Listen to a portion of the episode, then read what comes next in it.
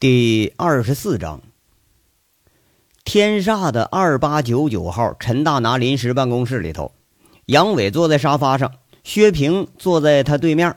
这俩人静静的听完了陈大拿这两天的收获，仨人全都皱起眉头来了。陈大拿说到最后呢，征询薛平的意见：“哎，你说弟妹啊，你是咱锦绣的大股东。”哎，你说说看看这事儿得怎么办呢？这事儿反正最终那还得你决定啊。哎呀，我还是那个意思，喂一条狼总比喂一群狼好吧？不过这个要价有点离谱啊！你出面给他压一压，咱们的辛苦钱不能让他这么白拿。这要是真拿，一年二百多万呢，这有点高了。除了他这儿，这派出所的、消防的、文化的等等，这一大群呢，多少总也得给点吧？这下来差不多得吃掉我们三分之一。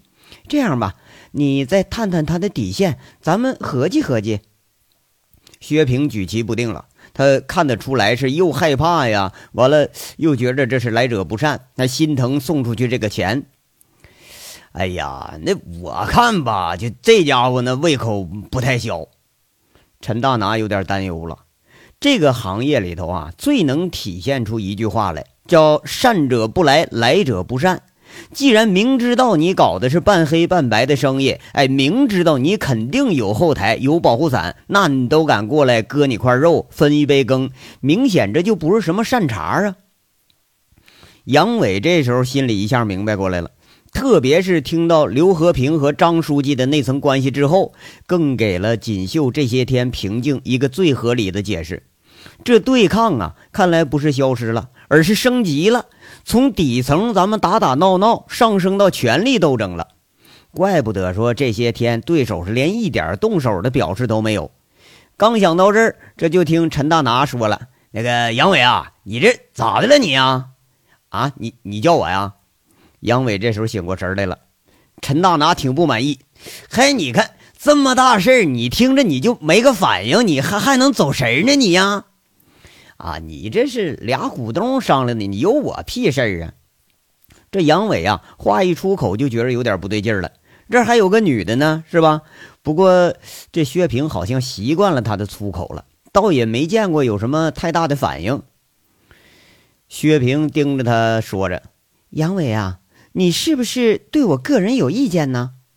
然后啊，不自觉的就想起了昨天晚上的事儿了。他心里只想笑，可是脸上还是一脸的正经。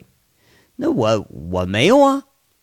杨伟说到这儿啊，他心里想：他妈的，那没有意见才假的呢！你这女的怎么这么能装逼呢？啊，这一点表情都没有，隐隐约约就觉着自己不但失身，完了还让人给调戏了。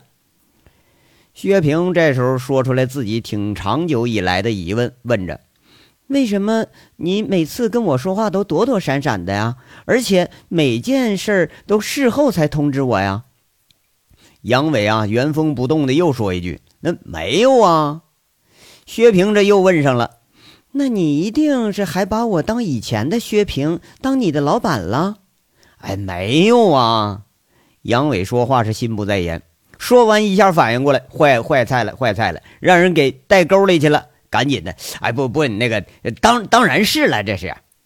不过呀，眼看这话这个真实性就掉了个档次了。对面坐着的薛平正笑吟吟看着他，看得杨伟是浑身不自在。哎呀，得得得，你你俩呀，别在这打嘴官司。那杨伟啊，你就当闲着没事你说说你想法呗。陈大拿这出来圆场。杨伟看来是想躲你也躲不了了。哎呀，好吧，那我得先知道你的底线呢。杨伟看了薛平一眼，薛平不加思索说着：“呃，一百万啊，要超过这底线，那咱们有点受不起了。而且他要保证锦绣的这正常经营。那你呢？”杨伟看向陈大拿，陈大拿基本同意薛平的意见。杨伟在这叹口气。哎呀，一百万，一百万都同意哈！这一百万可够买好几条人命的了啊！哎，你不是想买凶杀人吧？那可不行啊！咱们做生意不能沾这个，沾这个一辈子都洗不干净。薛平一下子这就有了剧烈的反应了。嘿，我去！哎呀，要干我都直接干了，还用着买凶啊？杨伟不屑地说一句。那说到这话时候，脸上那道疤明显的跳了一下，看的薛大拿他是那陈大拿他心直跳啊，就想说这货呀，那说不定还真就能干出这事来。我当兵时候啊，我们老班长给讲了个故事，我讲讲给你们听听啊。杨伟欠了欠身子。看着俩人质询的目光，开始讲这个故事。话说，在北蒙这个草原上，那是狼群横行，恶狼经常袭击牧民的羊群，甚至威胁到牧民的生命。有一个牧民的做法是呢，每当这那个狼群来了，他就故意的送出几只羊去，把这狼喂饱了，那他们自己就走了。另一个牧民的做法是呢。扎好自己的篱笆，擦亮自己的猎枪，联合其他牧民，只要说有狼群，他们就给这狼迎头痛击。那你们说哪种方法更好呢？杨伟啊，你这意思我我懂，可是我们跟人家也斗不起呀。这薛平和陈大拿都是一脸苦笑，哎，他们也很有同感。哎，你这没斗，你怎么知？哎，对对对，你不想听听结果吗？杨伟啊，看着这俩人正听着呢，就继续说了：第一个送羊给狼叼走的牧民，一年不到就成穷光蛋了。为啥呀？他是连送带叼的，就给送穷了。第二个牧民呢，虽然是受了几次伤，但他的牧场还是原来的牧场，羊群他扩大了一倍。俩人是面面相觑，不知道杨伟到底要表达什么意思。莫非这小子是想硬拼？那硬拼好像行不通啊！我的意思呢，很明白，这个口不能开啊！今天给张书记一百万，明天王书记来了，那你给多少啊？后天再来个书记，你给多少啊？歌城本来就是块肥肉，那谁不想咬几口啊？你们这一开口子，用不着别人整你，你自己就得把自己整趴下了。那怎么办呢？咱总不能硬拼吧？那谁说要硬拼了？这还用得着硬拼吗？其实吧，说白了，我估计啊，这就是刘和平设了个套子让你们钻。你们要是一答应呢，这后手就来了，要钱的就排着队。那哪个你不得个十万八万的打发呀？吃都得把你吃穷了。哎，你要敢不答应，那后手也来了。过两天估计这查房的、扫黄的、办暂住证的、那个管理治安的都排着队也得来，让你做不成生意。那就这么简单。我想啊，刘和平劳心费力的就这么干，他不在乎这俩钱儿，而是根本就想把锦绣给吃下来。一句话就点醒了陈大拿和薛平，这俩人不禁都是倒吸了一口凉气。把这事儿咱前前后后想一遍，还真觉着杨伟说的挺对路。那怪不得就总觉着这事儿他哪儿不对呢？薛平担心的问着：“那怎么办呢？”“呃，我不知道。”杨伟在那摇摇头。“你不知道？”薛平是又好气又好笑，在他眼睛里头，就这小坏种啊，那进来可是无所不能的。哎，不是吧？是不想跟我说是不是啊？嘿呦，你看这哪儿话呢？哎，你说就我这身份，也就吓吓那帮小混子。你搞这个政治权力斗争，我不在行啊。杨伟在这一边说一边摇头。哎他妈的！陈大拿这功夫不高兴了。哎，你他妈的也就会拿着枪，你吓唬吓唬我呀？你现在咋的？不英雄了？你也傻了吧你啊？啊！我操！那谁让你那么怂来的？杨伟当时笑了，一想那陈大拿被吓的那个样，他就好笑，在这说着：“不是怎么的，你还想让拿着枪去吓唬一个政法委书记啊？啊，那我不找死呢吗？那什么时候了，你们还有心思争这个呀？”薛平挺不高兴，说一句：“你们俩大男人不想办法，怎么还要我出面不成啊？”啊，哎，那这这倒也是个好办法哈。杨伟接完一句，就笑吟吟的在这看着薛平。这你这，薛平啊，又给噎一句，这心里气的就没说出话来。你说报复啊？这小子妥妥是报复，他是看着我出丑呢。不过马上他就反应过来了，瞬间又换了一副平静的笑脸，说着：“我说杨伟啊，你别卖关子，我知道你有解决的办法，什么条件你提吧，我一定满足你。你看怎么样？”杨伟一看薛平那似笑非笑的脸，这心里就咯噔一下子，心里想：“我操！”啊！我让你陪我睡觉打炮，你也能答应啊？哎，不过你说真要是提出来，他能不能答应呢？嗯，他妈的，我让你调戏我啊！哎，杨伟，杨伟，你怎么又发愣啊？薛平开始叫他了。杨伟啊，漫不经心的说着：“啊，这个呀，这个这个条件我还没想好呢。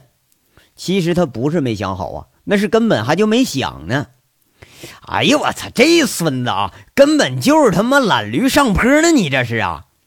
陈大拿看着杨伟一脸被懒的神情，那气就不打一处来。那好，条件我可以先答应你，你说说准备怎么办吧？薛平这功夫最关心的还是生意。杨伟挺不好意思，你看这这个我我也没想好呢。哼，感情你这是逗我玩呢？薛平挺生气，这一看呢不太好惹了。杨伟在那块也哼一声：“哎，你爱听不听是不是？慢说就我不知道吧？操！哎，就冲你这态度，我知道我也不能告诉你呀。那个你们急啥急呀？这火不还没烧到屁股上呢吗？不跟你们说啊，我去收拾东西回锦绣。这两天啊，咱得看着点儿。”杨伟不理会这俩人诧异的目光，自顾自的起身出门了。出门的时候回头还看了一眼，哎，不想啊，正和薛平怒目而视，那个大眼睛来了个近距离的对视。一紧张，脑袋邦当一下就磕在门框上，气的踢了一脚门出去了。身后传来薛平和陈大拿轻笑的声音。出门不久，屋里头就传来陈大拿的声音，在这说：“哎呀，弟妹呀。”这杨伟今天怎么看着跟这神经不太正常似的呢？他什么时候正常过了？他就那样。知根知底的薛平回一句：“估计只有他知道这杨伟是为啥不正常了。”你说这是不是有点过了呢？薛平回想着昨天晚上的事儿，他不敢在这档口出事啊！你别把那孩子给惹急眼了，又撂挑子跑回乡下去，那可就麻烦了。薛平后来想着呀，不过这事儿都已经发生了，挽回那是不可能了。况且呢，这还白让那小子还占个便宜了呢。不过这大占便宜好像也不对，自己好像倒是占了个便宜，还亲了个小初哥，是吧？而且这初哥这身上的男人味还真是十足，特别是那双揽住自己腰的大手，哎呀，那个硬啊，就像石头一样坚硬的胸膛，哎呀！不过你说这小子哈，连接个吻他都不会，咬得自己生疼，还得自己教呀！你说那一个吻哈，倒是给了他一种异样的感觉，一种狂野性十足的感觉，跟自己这温文倩雅的那个丈夫他截然不同，但更令人陶醉。就这小坏坯子啊，只要是不开口说脏话，那倒也算得上是一个极品男人呐。最起码这当个情人还不错，那就是稍微粗鲁了点儿。薛平那天躺在床上，不停的就想着这事儿。话说是一连好几天，薛平是又喜又忧。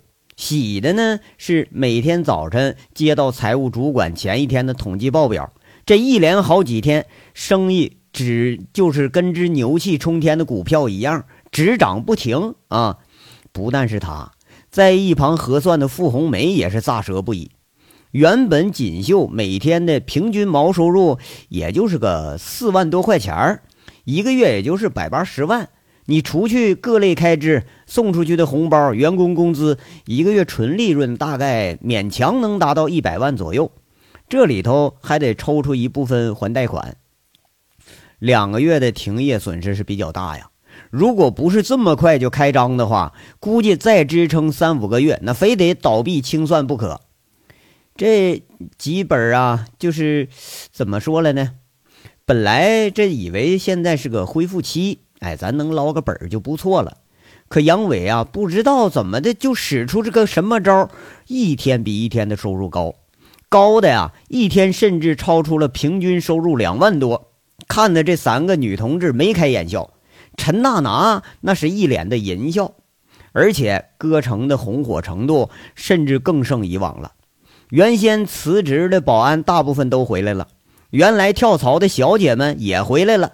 人不但是没少，反而是其他的歌城啊、洗浴中心呢，来串门走单帮的也增加了不少。